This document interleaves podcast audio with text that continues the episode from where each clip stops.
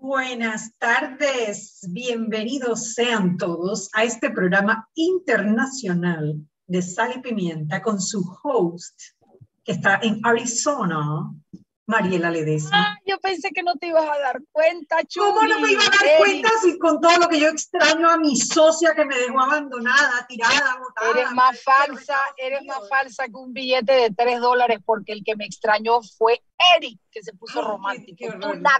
que tú todavía dudes de mi amor. No, te, no lo puedo creer. Chugui, yo quiero que tú sepas que yo tengo mis iPods míos, segunda generación, Ay, Dios mío, ¿quién aguanta? Y además vengo usando mis, mis iPads segunda generación manejando como que si yo fuera una mujer muy valiente, pero solo porque tengo el mejor copiloto del mundo, mi hijo. Oye, pero el copiloto ya tiene que estar manejando en los Estados Unidos, él se va a quedar por allá. Lo que pasa es que alquilé el auto y, y, puse que, o sea, la única que lo puede manejar soy yo. Claro, y en Estados Unidos, cuando tú alquilas autos a menores de 23 años, entiendo que la prima se dispara. Sí, entonces déjalo de copiloto ya. Está bien, está bien, está bien, que se acostumbre al transporte ¿Cómo están? Yo quería, quería decirles que los he extrañado mucho a mi audiencia, a todos nuestros oyentes, a ti, a Eric. Oye, ahí está Jimmy, saludos para ti, Jimmy, también. Y bueno, decirte que la estoy pasando fenomenal. Hoy es el día de introducción de mi hijo a la universidad el cuarto es la mitad de, lo, de él, pobrecito, no, no cabe ni en la... Los pies le van a guindar, a guindar los pies. Mira, no es eso, es que la cama está arriba porque la parte de abajo del camarote...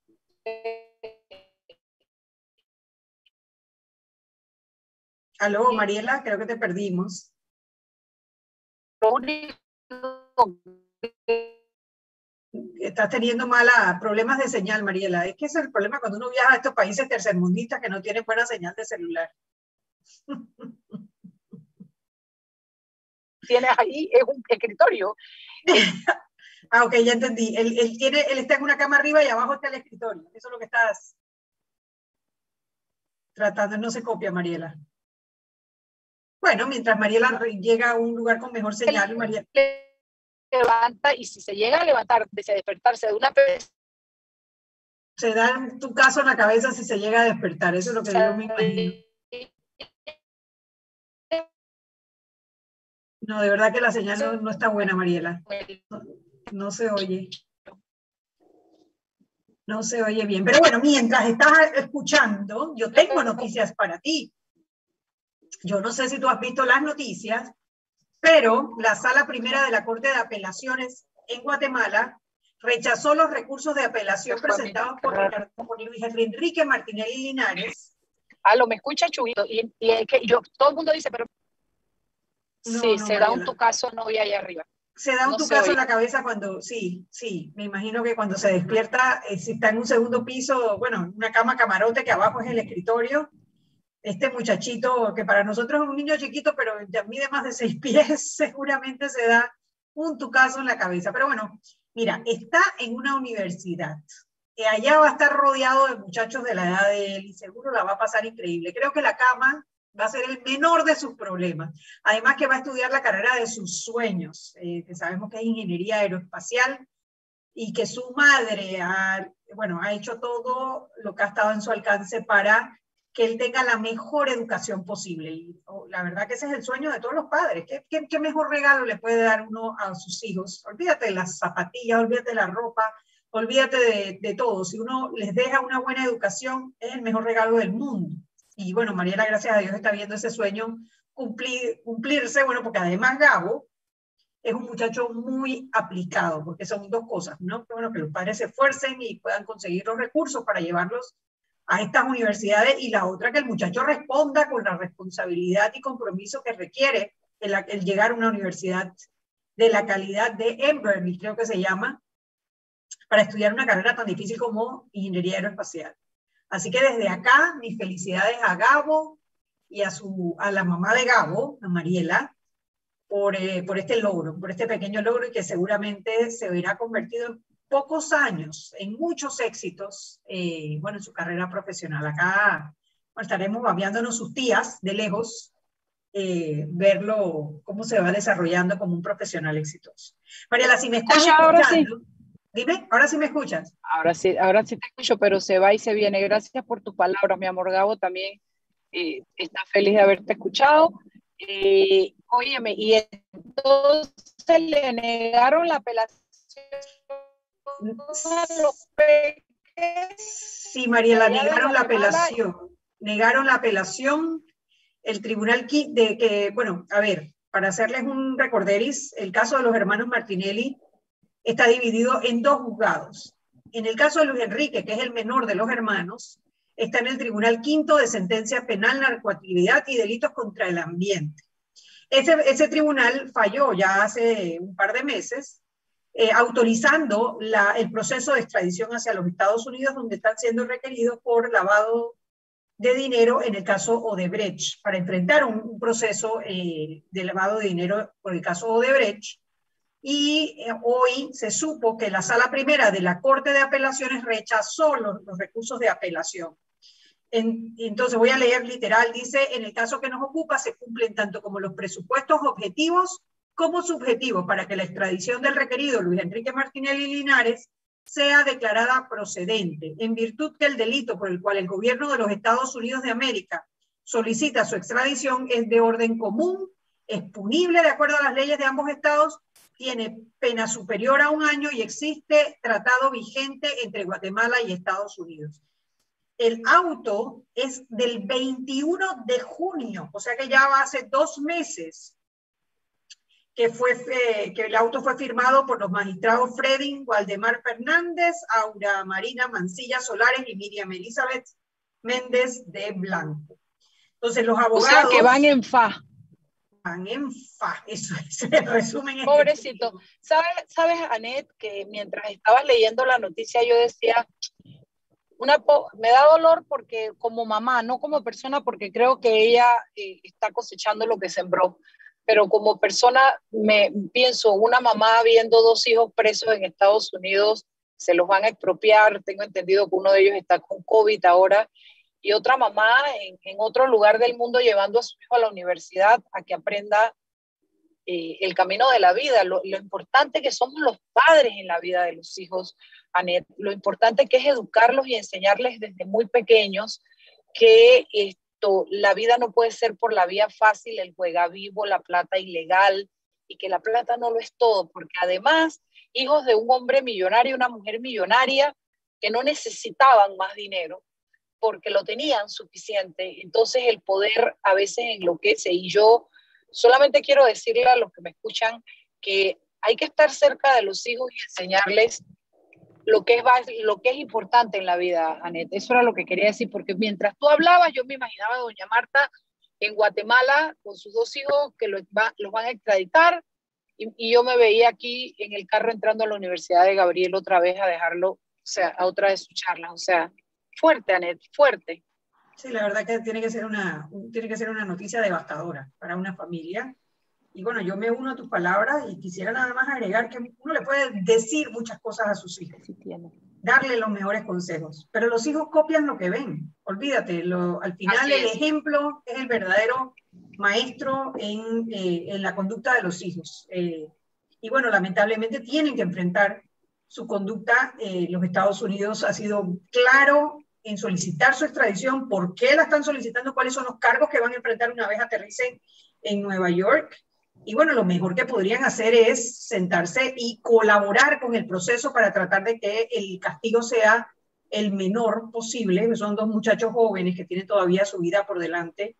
Y ojalá, ojalá esto sirva para enmendar eh, conductas propias y ajenas, ¿no? Eric, bienvenido a Sal Pimienta. Anet, tú, María, Anet, que Anet, a lejos podemos descontar esa planilla Anet, a los que llegan tarde. Sí. Me, me, me, me, me derrito de emoción al escuchar la voz de Mariela. Ay, sí, sapo. Eres un sapo. ¡Qué barbaridad! Todo porque el pelado sí me extrañó y tú no. Es lo que pasa que te da la envidia, ¿oíste? O sea, por tú no, que, no, no lo- hoy escuchaste todo lo que él dijo de ti el programa el viernes. No lo No, no, no, no. Campo dije, total. es- es- está grabado y la gente puede escucharlo en nuestra página web salpimientapa.com. La gente se puede meter en la página web, buscar el episodio del viernes y ser testigo de si verdad, de, de verdad yo hablé mal acerca de Mariela, lo cual es falso de toda falsedad. Tú, Oye, no leer. eres Tranquilo que yo un conozco lo que tengo, papá. ella, ella, ella hace su esfuerzo, pero yo lo tengo clarísimo. Mariela, Mariela, anda, andas de Gucci, puros lentes Ay, oscuros. por favor, por favor, no, los míos son Ray-Ban. Yo soy una chica, yo soy una chica tradicional, ¿sabes? Los míos son Ray-Ban, son yo casi nada de marca tengo. Cuando tengo algo de marca tiene que ser que el jeans Levi. Está bien, está bien, está bien, está bueno eso. Oye, ¿cómo es la tecnología, no? Mariela en, en Casa del Rayo y aquí con nosotros como si estuviera aquí al ladito, ¿no? En Arizona. ni sabes que tengo mis iPods. Ah, ya, ya los compraste, ya. Ya, ahora sí, estás Second- conectada. Second generation, look at it. Me alegro, Mariela. Me alegro, me alegro. Ahora sí va, ahora, ahora te escuchas mejor, no Sí. hay eco, no hay feedback. Súper bien, fabuloso. Mi hijo está orgulloso de mí porque, porque aprendí a usarlos y de todo. Chugi me iba a enseñar, pero bueno, Gabo me enseñó. Yo quiero decirte que aquí son apenas las 4 y 5 de la tarde, 4 y 10 de la tarde, qué cosa, ¿no? Sí, hombre. Sí, sí, sí. Pero bueno. Bueno, ¿qué más tenemos allá, Chugi, antes de que nos tengamos que ir al cambio? Porque pienso hacer todo el programa con ustedes hoy porque mi hijo se acaba de ir a escuchar una de sus charlas de introducción. Ay, me da una risa porque las chicas sí lo han visto, no te puedo explicar, se ponen como unas maripositas cuando lo ven y él ni se entera. Le digo, ay, a mi hijo le falta calle, le falta calle. Ay, Mariela, ese muchachote guapo. Pero no te puedo, mira, acabamos de parar en un subway, pero todo el mundo tiene que ver con el pelo de Gabriel y con Gabriel. Ah, Paramos en un subway a comernos un, un pinche sándwich. La señora quedó regalándole la bebida más grande, pidió una galleta, le regaló dos. No te puedo explicar, así es. La chica en el avión, cuando veníamos, venía el equipo de, de la Universidad del Embry Riddle, aquí en Arizona, y venía el equipo, un equipo de un deporte, y las chiquillas parecían como unas hormiguitas y él, él ni se enteraba, Anet, mi hijo necesita calle, bueno, él la va a coger aquí solito. solito, mamá. rapidito. o sea, esas son las lecciones que se aprenden rapidito.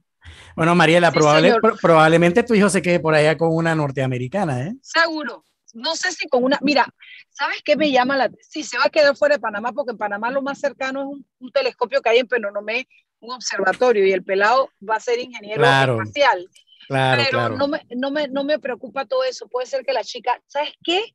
Una cantidad de, de, de, de, chicos de la India, Corea, China y ¿cuál era el otro? Y Japón. Cualquier Wow. can- Latinos creo que vi como tres nada más. Qué Wow. qué experiencia. Solamente eso ya es una experiencia que vale la pena, el poder compartir con tantas culturas diferentes, ¿no? Eh, eso le abre la Sí. mente, le abre el mundo, le da humildad, se aprende, te enseña que eres nadie, un- un- Una hormiguita en un nigeriana que- de gente, ese mismo. Acá, mismo. y, y quiero que sepas que vimos una nigeriana que ojalá fuera esa la que le- la, la que la Mira, tú le estás escuchando, Mariela, mejor que te Si regreses llegan rápido, ya me estás gustar- preocupando. si, a- si, a- si, a- si a- al hijo le llegan a gustar como a las mamás los chombos y a las chombas, esta nigeriana era un espectáculo, parece una reina. Yo decía, eh, pe- pero bueno, pues yo no sé si le gustan chombitas o no. Oye, Ermita, te mando saludos tan bella la Ermita. Sí, eso que me acaba de decir que no puedo repetir en radio, sí, Ermita, yo sé que sí. Salúdame, a, salúdame a, la, a la bruja de Ermita también. Ella te está oyendo, ella me está escribiendo porque nos está oyendo. Y Ermita nos ayudó a salir bien también de allá de Panamá. ¿no? Después te echo el cuento.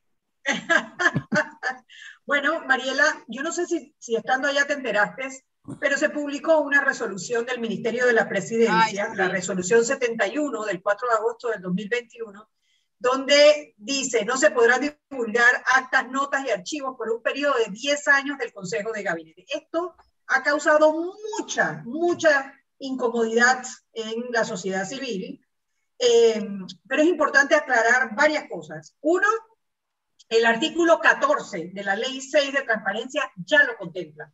La ley del 2006, o sea, desde el 2006, eso está contemplado en la Ley de Transparencia.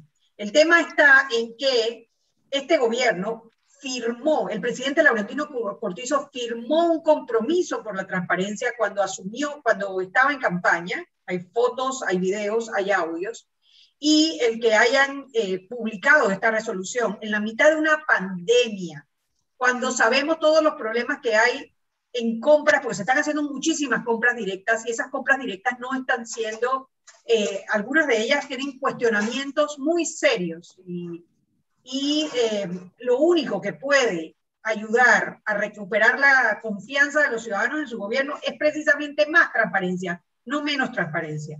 Hoy el diputado tengo entendido, Tengo entendido que los contratos están exentos de esa, de esa... Los contratos están exentos, es, es importante también, gracias por la aclaración, sí. O sea, toda la negociación del contrato, por ejemplo, de Panama Ports o ahora de la minera, no entra dentro de esta resolución donde quedarían, donde quedarían, eh, quedarían, ¿cómo se dice? Donde no, no, se, no podrían ser solicitados.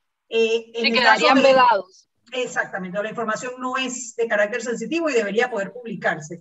Hoy el diputado Gabriel Silva presentó una propuesta de ley para, eh, el, para cambiar el artículo 14 de la ley de transparencia que permite precisamente al eh, presidente o al Consejo de Gabinete eh, de dar el acceso a esta información.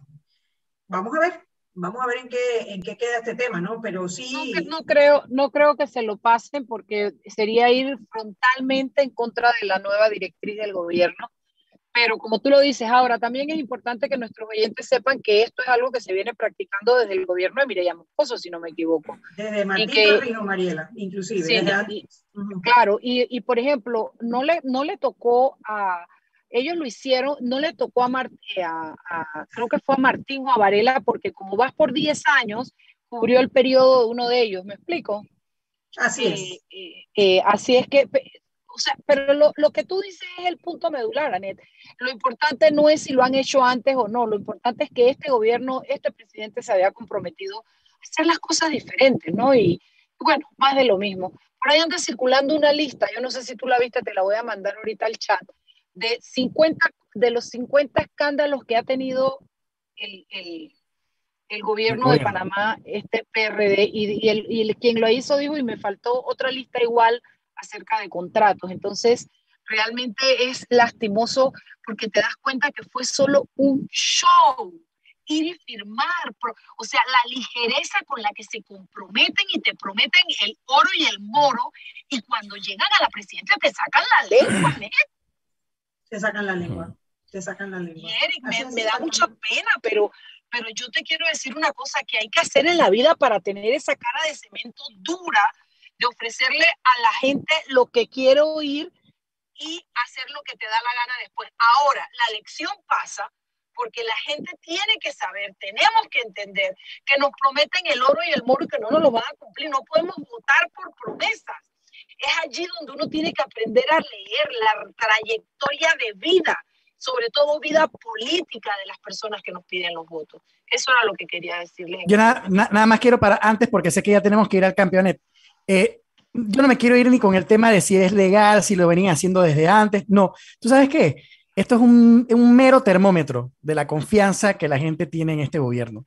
Porque si es cierto que viene desde el 2006, nunca había visto tanta bulla y tanto escándalo por esto, hasta ahora. Es un mero termómetro del nivel de confianza que le tiene la gente a este gobierno. Con eso cierro.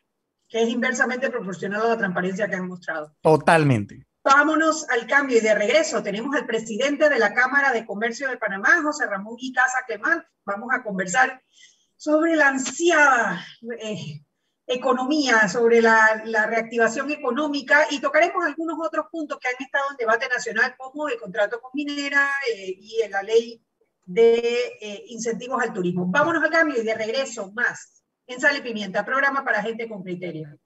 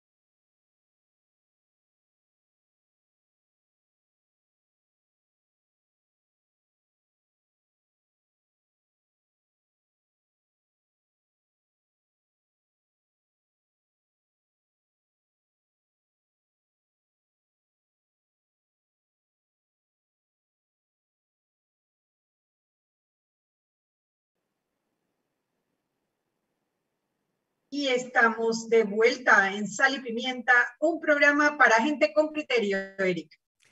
Si elegiste el mejor vehículo para ti, entonces deberías elegir el mejor lubricante para tu auto.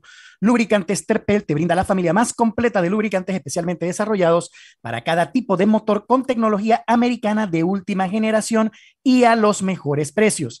Encuéntralos en tu estación Terpel más cercana o en los mejores distribuidores del país. Elige siempre lubricantes Terpel, máxima protección para el motor que mueve tu vida.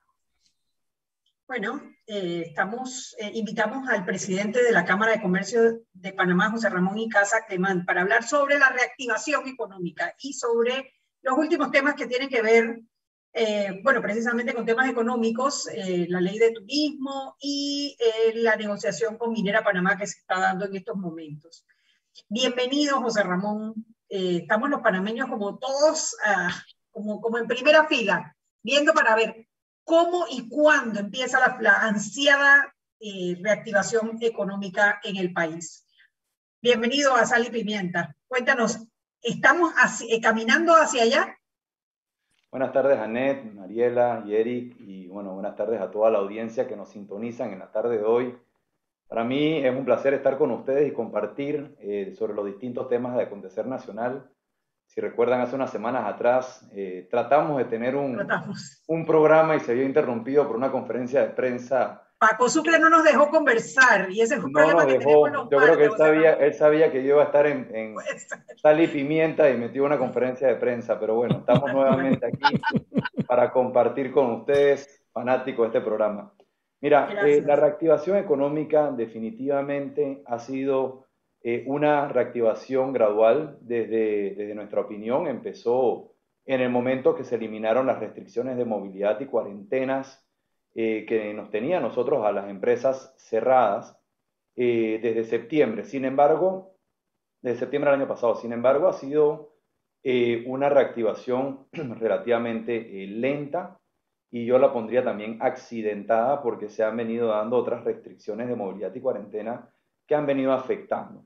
Nosotros en el primer trimestre del año 2021 vimos como algunos indicadores en relación al año 2020 eh, todavía estaban en áreas negativas, incluso todavía eh, al sol de hoy, ya entrando en el mes de, septiembre próximamente, contamos con alguna data un poco rezagada. Nosotros una que nos, que nos gusta estar monitoreando es el índice mensual de actividad económica, con el cual tenemos data de, mayo de este año y todavía está en área negativa en menos 1.9%. Sin embargo, hay que recordar que este mismo índice al principio del año estaba en doble dígito negativo. Así que nos hemos venido mejorando lo que es el, el IMAE y nosotros como Cámara de Comercio seguimos proyectando que el crecimiento del PIB para el año 2021 se ubicará aproximadamente en un 8.2%. No obstante, un área que realmente a nosotros eh, nos preocupa y es la que nos estamos dándole mayor atención es en cuanto al tema de la reactivación del empleo y de la generación de nuevas plazas de trabajo. En cuanto al tema de reactivación del empleo, recordemos que nos, encontramos en este momento cumpliendo con la ley 201 del 25 de febrero, el cual estimaba la reactivación del sector primario, secundario y terciario.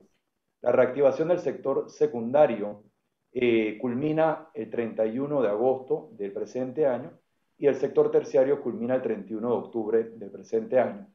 En cuanto al sector secundario, todavía quedan por reactivar aproximadamente unas 18 mil plazas de empleo y en cuanto al sector terciario, todavía quedan por reactivar 83 mil. Así que de las 280 y poco más de 280 mil plazas de empleo que fueron suspendidas producto de las restricciones de movilidad y cuarentenas totales, que impidió a las empresas, obviamente, operar, eh, se han reactivado poco más de 180 mil, quedando aproximadamente 100 mil contratos por reactivar y que se tienen que dar de aquí al 31 de octubre. Por el otro lado, también importante resaltar de que para el mismo periodo, los contratos que se han reactivado, poco más de 180 mil, 22 mil contratos han, terminado con, con, disculpa, han, ha tenido una terminación del contrato por todas las causas, las causas posibles eh, que se pueden dar y se han generado 4.000 nuevas plazas de empleo. Así que yo creo que este es el indicador más importante, cómo vamos a terminar nosotros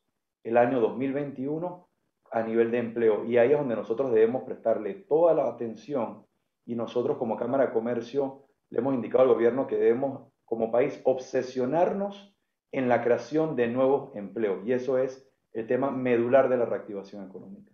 ¿Cuál sería el principal obstáculo precisamente para esa reactivación que, que ven desde la Cámara de Comercio? O sea, ¿qué tiene que hacer el gobierno ya para tratar de recuperar la mayor cantidad de empleo o incentivar empleos nuevos lo más rápido posible? Mira, una excelente pregunta. Eh, desde nuestra perspectiva es confianza y lo hemos venido diciendo reiteradamente. Cuando nosotros decimos confianza, nosotros tenemos que como empresarios y como país tener la confianza de que nosotros podemos nuevamente invertir en este país, invertir en nuestras empresas, contratar personal nuevo, invertir en inventarios, es decir, o sea, es confiar en el futuro del país. Lastimosamente, en los últimos meses, eh, con las distintas medidas de restricción de movilidad y cuarentenas, pero adicional a eso, con distintas, eh, digamos, imposiciones que se fueron dando eh, en lo que va del año 2021, no generó ese ambiente de confianza para que nosotros de manera, digamos, sostenida pudiéramos planificar. Y yo quiero ponerte el caso muy particular. Nosotros eh, semana a semana tenemos una conferencia de prensa en el cual obviamente el, Ministerio de Salud eh, nos informa a nosotros de nuevas medidas. Y nosotros como empresarios y como país no nos podemos planificar de semana a semana qué vamos a hacer. Yo creo que es, importante señalar de que en las últimas semanas yo he sentido un cambio finalmente en esas, esas medidas y ese mensaje que manda el gobierno nacional a través del MINSA, que empieza entonces a generar una confianza. Yo creo que el mensaje que envió el MINSA la semana pasada con el MEDUCA de la apertura de los colegios, un mensaje súper positivo, muy positivo, el cual nosotros aplaudimos de pie de que ya finalmente vayamos a abrir todas nuestras escuelas y que ya empecemos a sentir, a respirar ese aire de que realmente estamos ya retornando a la normalidad del país que tanto necesitamos en este momento. Ahí vi que arrancó una campaña de regreso a clases, eh, una campaña, la verdad que bastante emotiva. Eh, los muchachos llevan ya casi dos años que no están compartiendo y eso está afectando directamente su formación, que somos el país que más días ha estado con las escuelas cerradas.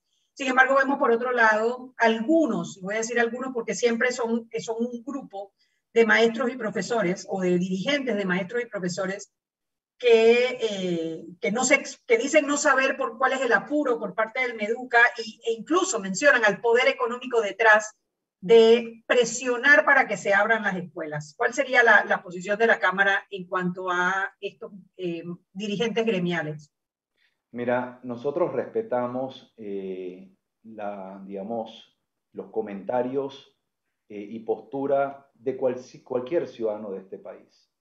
Eh, pero también nosotros queremos, le hemos hecho un llamado a que reflexionen sobre esa postura, porque realmente, como tú bien has indicado, ya nosotros no hemos tenido, muchos estudiantes no han tenido la oportunidad de recibir una educación de calidad, uno de los objetivos de desarrollo sostenibles y de la Agenda 2030, eh, que por, distintas razones, porque no tienen las condiciones de infraestructura adecuada, no tienen la conectividad, no tienen, digamos, la capacidad del seguimiento por parte de algún tutor o algún padre de familia en cuanto al aprendizaje. Incluso hay niños, y yo te pongo mi caso personal, yo en mi casa, si yo no tengo, eh, ya sea que esté sentada mi esposa o, alguien con los niños, es muy difícil que ellos puedan concentrarse en las plataformas, sobre todo cuando son niños que no cuentan con la madurez.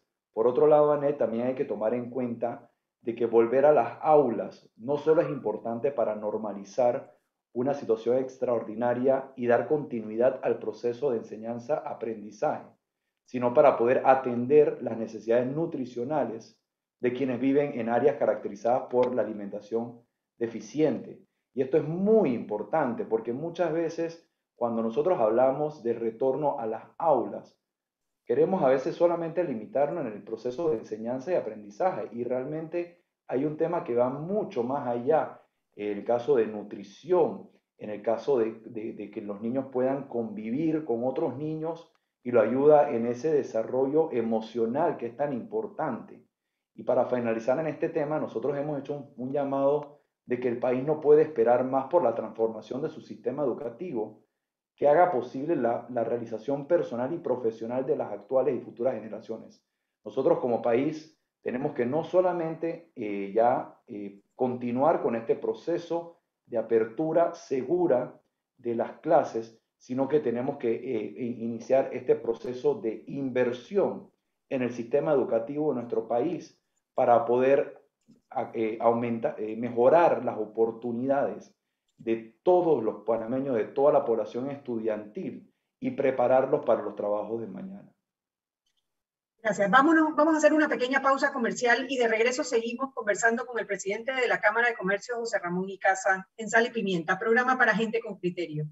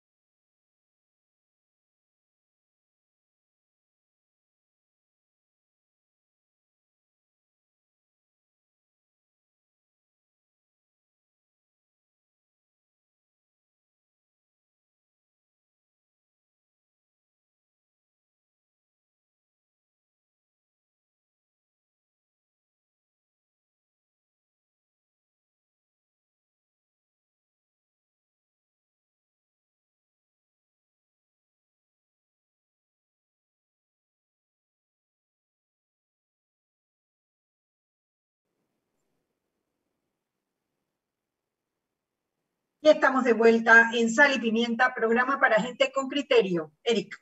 Estimado usuario, recordamos que el reglamento del viajero prohíbe la venta de buonería dentro y fuera de las instalaciones del metro. El incumplimiento de estas disposiciones conlleva sanciones. Cuida tu metro, cumple las normas. Y vamos a aprovechar, Anet, para leer un comunicado precisamente del Metro de Panamá por una situación que se dio en las redes sociales, en donde el Metro de Panamá dice, el Metro de Panamá SA informa que en referencia al video que circula en redes sociales, la situación, eh, que aparece obviamente en este video, fue detectada por nuestro sistema de circuito cerrado de videovigilancia instalado dentro de los trenes. Comunicamos que este tipo de conducta de nuestros colaboradores es inaceptable, por lo que el Metro de Panamá SA está tomando las acciones pertinentes según lo establece el reglamento interno de trabajo de la empresa.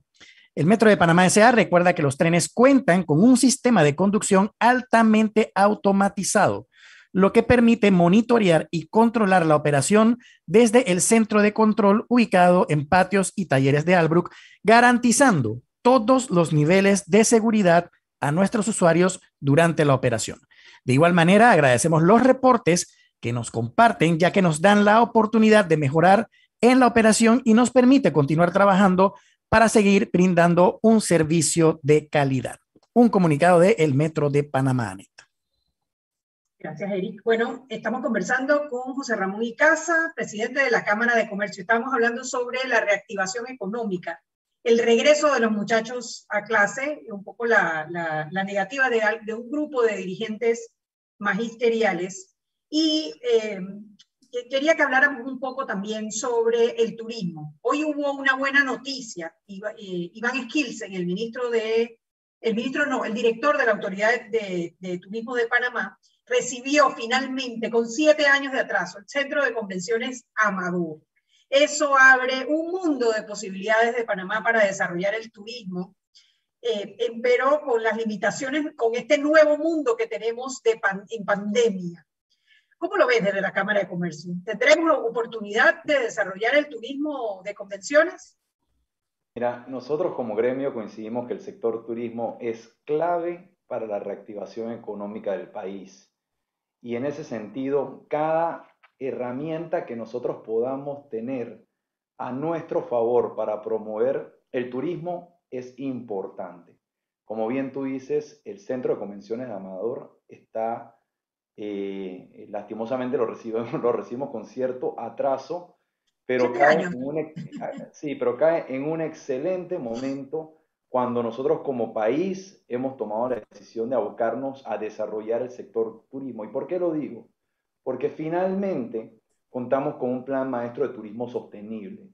Finalmente, y en septiembre, vamos a tener una campaña de promoción turística internacional finalmente se empiezan a tener los elementos para poder desarrollar este sector, que a mí en lo personal y desde la Cámara de Comercio lo que nosotros hemos indicado, lo que nos encanta de esto, es que es un sector que tiene la capacidad de poder distribuir y democratizar las riquezas, los beneficios, los ingresos que recibe el sector y es de muy alto impacto, no solamente en cuanto a distribución, sino también en cuanto a el impacto social y económico que deja en cada una de las áreas. En cuanto al tema del Centro de Convenciones Amador, que aprovecho el espacio para disculparme con el ministro Skilsen que no pude asistir, me había invitado, debía haber estado en ese recorrido, lastimosamente se me enredó la agenda, pero bueno, posteriormente lo estaré contactando.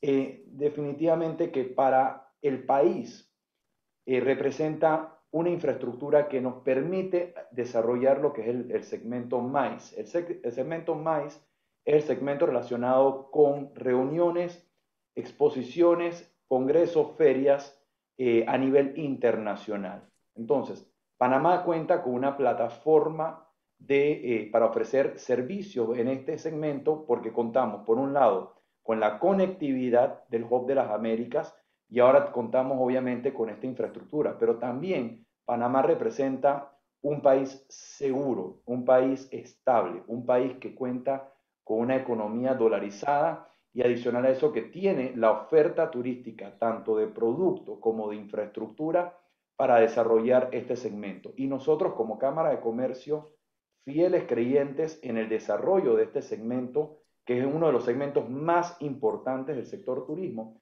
hemos dado el primer paso tomando eh, la decisión de celebrar Expo Comer y que regrese Expo Comer en el Centro de Convenciones de Amador, en el Panama Convention Center, del 23 al 26 de marzo, en donde también vamos a estar celebrando Expo Logística.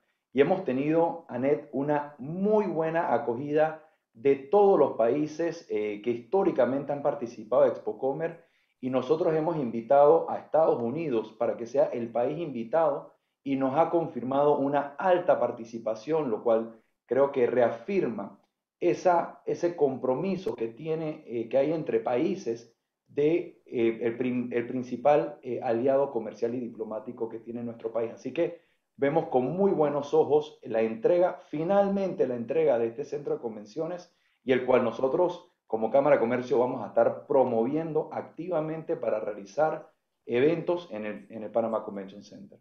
Oye, qué buena noticia, porque, pues, digo, antes de pandemia, la, la Expo Comer se veía como que ya Atlapa no daba, o sea, como que ya iban era a, a tomarse los estacionamientos para poner cubículos, ¿no? Eh, y pues tener una instalación grande, pues también nos garantiza mayor participación y ojalá se llenen esa cantidad de hoteles que hoy en día, eh, entiendo, tienen un muy bajo porcentaje de, ocupación.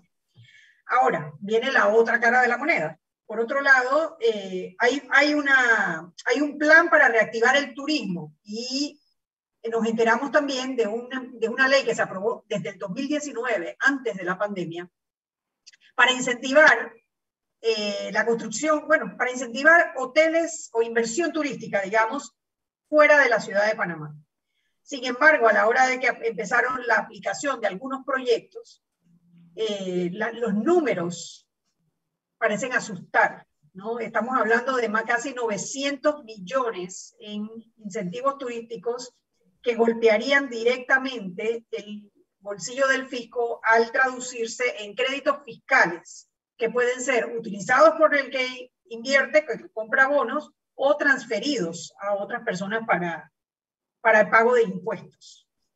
¿Cuál es la posición de la Cámara ante eh, el tema de la ley de turismo, de incentivos turísticos? Correcto, mira, así como nosotros hemos indicado y hemos resaltado la importancia del sector turismo como un elemento clave para la reactivación económica y que por ende necesita de ciertos estímulos y apoyo, también nosotros como Cámara hemos indicado que no podemos avalar que bajo una supuesta ley de turismo se den abusos.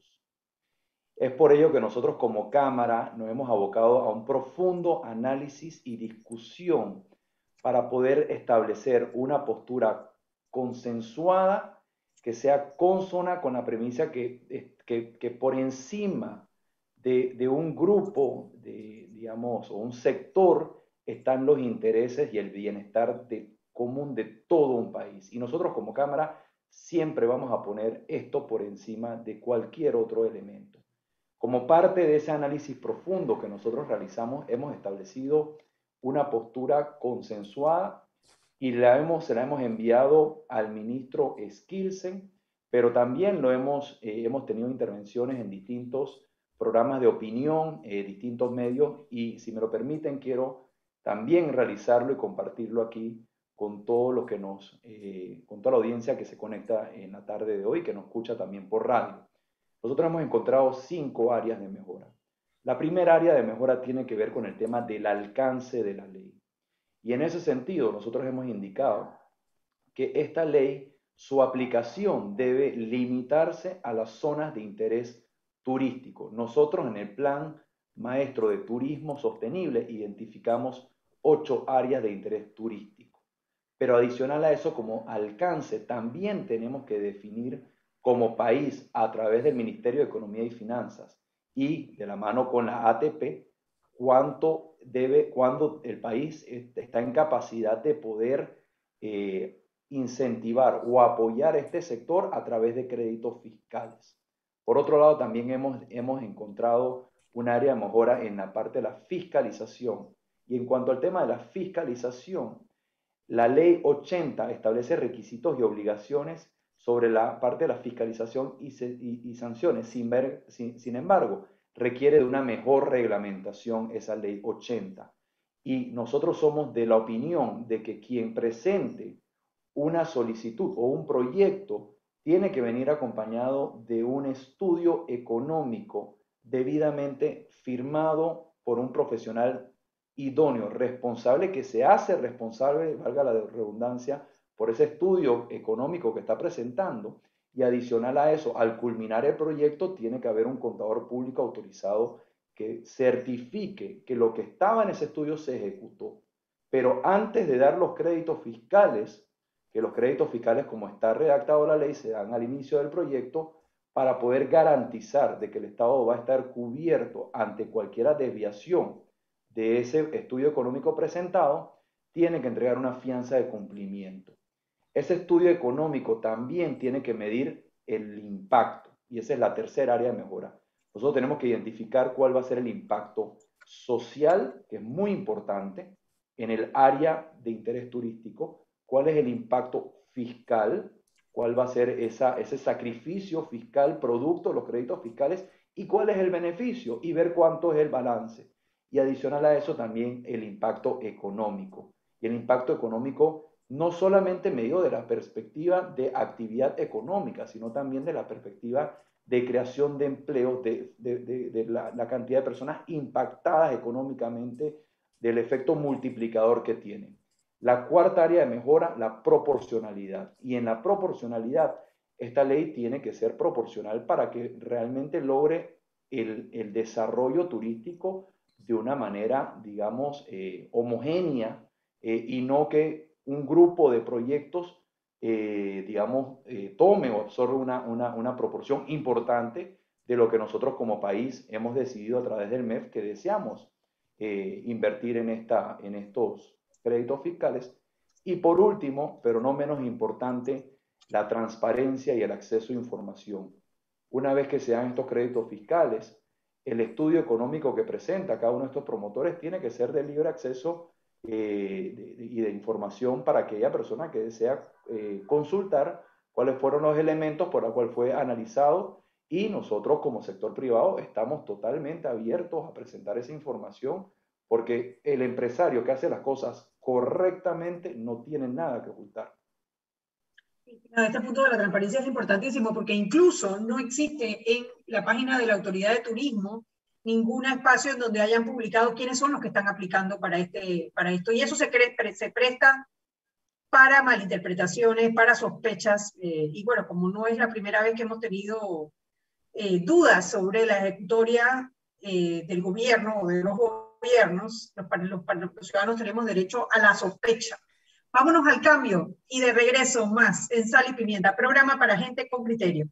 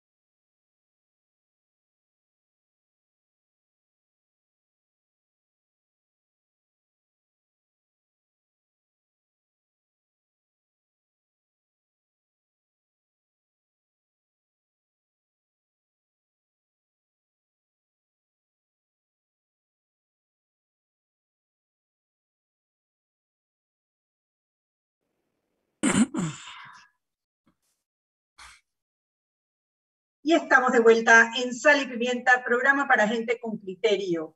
Eric. En Terpel queremos que seas nuestro friend. Por eso te invitamos a ser miembro de Friend Terpel, solicitando de manera gratuita tu tarjeta en cualquiera de nuestras estaciones y tiendas de conveniencia. Con ella puedes acumular puntos para canjear por combos y productos y además obtener muchos otros beneficios. Te esperamos para que pronto seas nuestro nuevo Frenterpel. Gracias, Eric. A ver, Minera Panamá. Eh, viene la negociación del contrato. Hubo una participación por redes sociales de Marcel Salamí, uno de los miembros de la comisión nombrada para negociar con Minera Panamá el nuevo acuerdo. Minera sacó este comunicado el sábado 21 de agosto y dice, con la responsabilidad de llegar a un proceso transparente Minera Panamá comunica a la opinión pública que no ha iniciado el proceso de renegociación del contrato de concesión de la mina de cobre Panamá anunciado por el Estado panameño. Estamos preparados para iniciar el proceso en cuanto las autoridades así lo dispongan.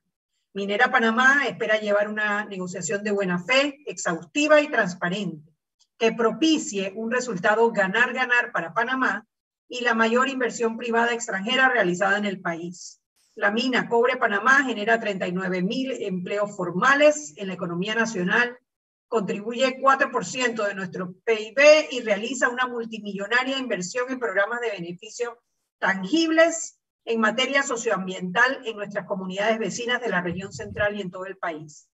Como parte de las operaciones diarias, la mina Cobre Panamá es altamente regulada por más de una veintena de instituciones de gobierno, especialmente por el Ministerio de Comercio y Industrias, como regulador y fiscalizador principal de la actividad minera en nuestro país. Esa fiscalización y comunicación constante es fundamental para el buen desarrollo de la industria y no forma parte del proceso de renegociación anunciado, para el que la empresa responsablemente está preparada y que, reiteramos, atenderemos en cuanto las autoridades así dispongan.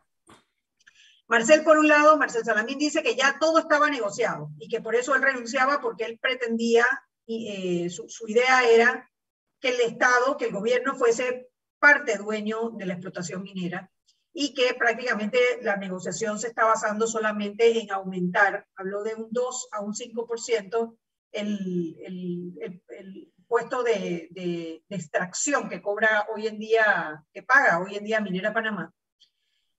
Y bueno, Minera está desmintiendo esas declaraciones de Marcel Salamín, diciendo que no, que ellos no han empezado la renegociación, pero que están abiertos a hacerlo.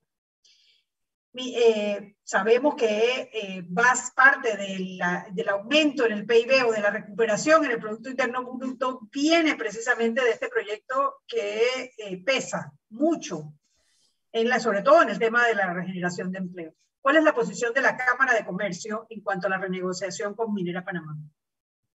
Mira, en cuanto al tema de la negociación con Minera Panamá, yo creo que hay que partir a la primicia de que Minera Panamá adquirió una concesión bajo reglas establecidas eh, y reconocidas como válidas al momento de realizar eh, la mayor inversión del sector privado en la historia de nuestro país. Eh, una inversión de más de 6 mil millones de dólares que tuvo una derrama importante y, generó mucha bonanza durante la fase de construcción. Pero también hay que entender los momentos que se viven actualmente y la empresa ha demostrado comprender que es importante la necesidad de sentarse a revisar su marco de actuación de cara a continuar aportando de forma responsable al país.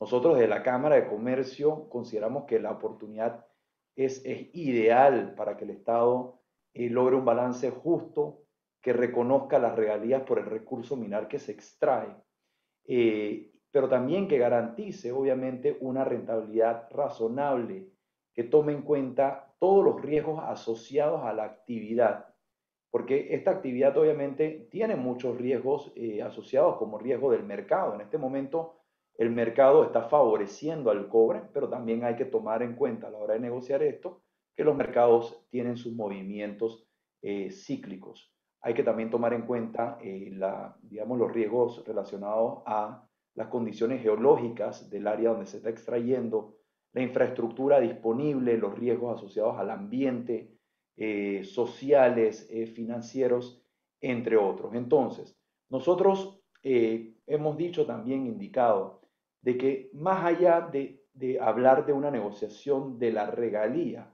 que en cuanto al tema de la negociación de la regalía, tiene que ser una regalía consona al mercado. Y cuando digo consona al mercado, recordemos que eh, Panamá no es el único país que tiene eh, cobre en el mundo. Hay otros países que tienen cobre en el mundo y que obviamente ofrecen eh, sus reservas de cobre para que otras em, empresas vengan y exploten y extraigan parte de ese cobre como empresa privada con el gobierno del dicho, de dicho país. Entonces nosotros tenemos que hacer un análisis técnico de cuánto es las mejores prácticas de, en cuanto al cobro de regalías para que se establezca una regalía que sea consona con el mercado internacional.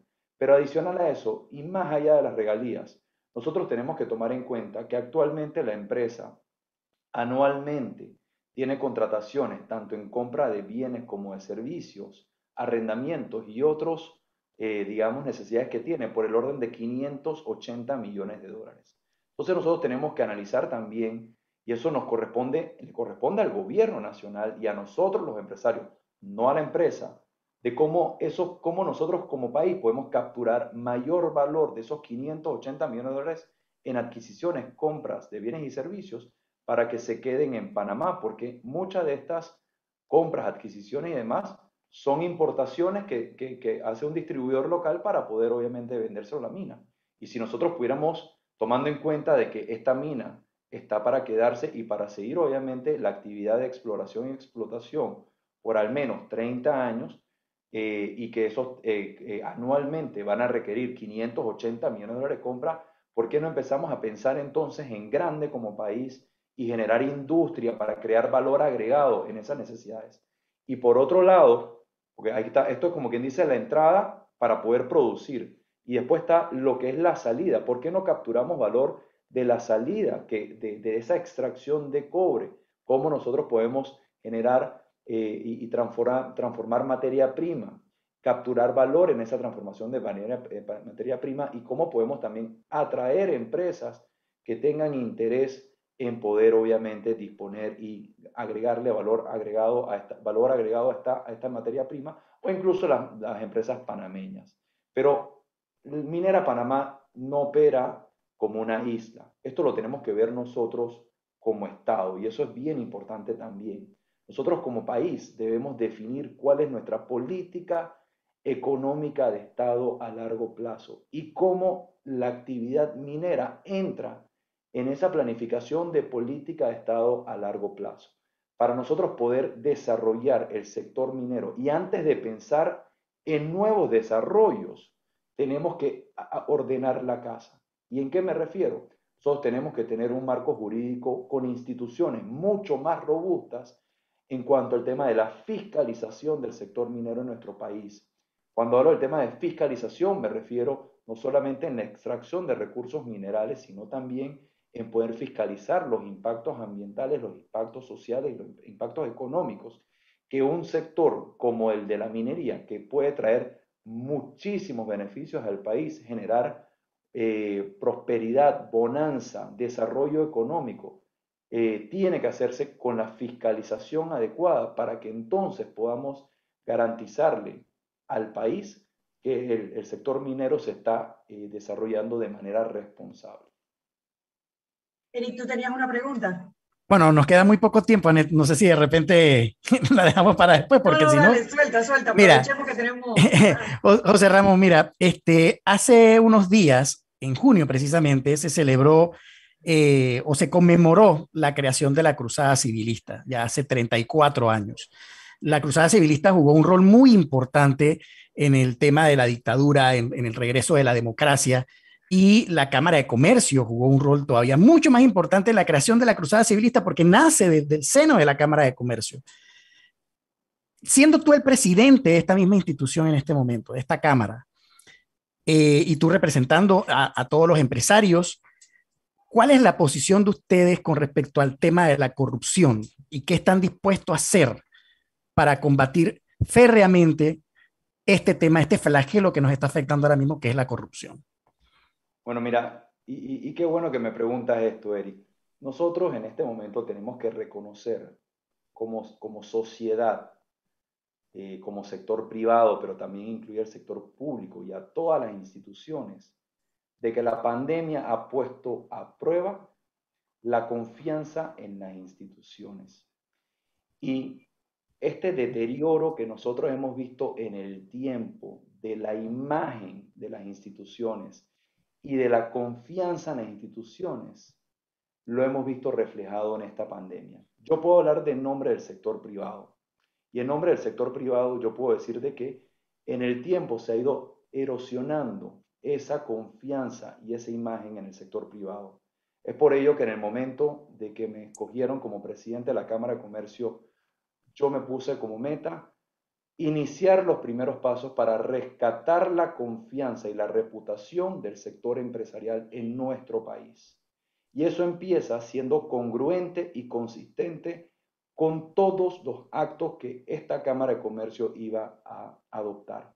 Es por ello que ustedes han visto una Cámara de Comercio que ha sido vertical en todas sus posturas y no hemos dejado o no nos hemos callado en ningún momento, en ninguna situación. Y nosotros seguiremos por esa vía porque nosotros consideramos que siendo consistente y congruente con nuestras posturas y posturas que tengan contenido, que no sean posturas superficiales, no, posturas, posturas consensuadas, que tengan contenido, que nosotros podamos debatir y defender en cualquier espacio, es lo que poco a poco nosotros vamos a poder lograr eh, construyendo la confianza. Pero adicional a eso, hay que retomar el rescate de los valores cívicos, éticos y morales de nuestro país.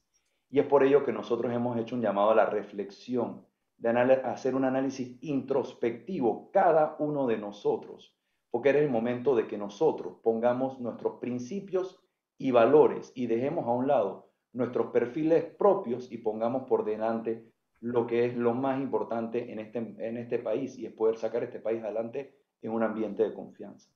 Gracias, fabuloso, fabuloso. Gracias por acompañarnos en Sal y Pimienta. Nos pasamos un poquito, sorry Jimmy, será mañana nos portamos mejor.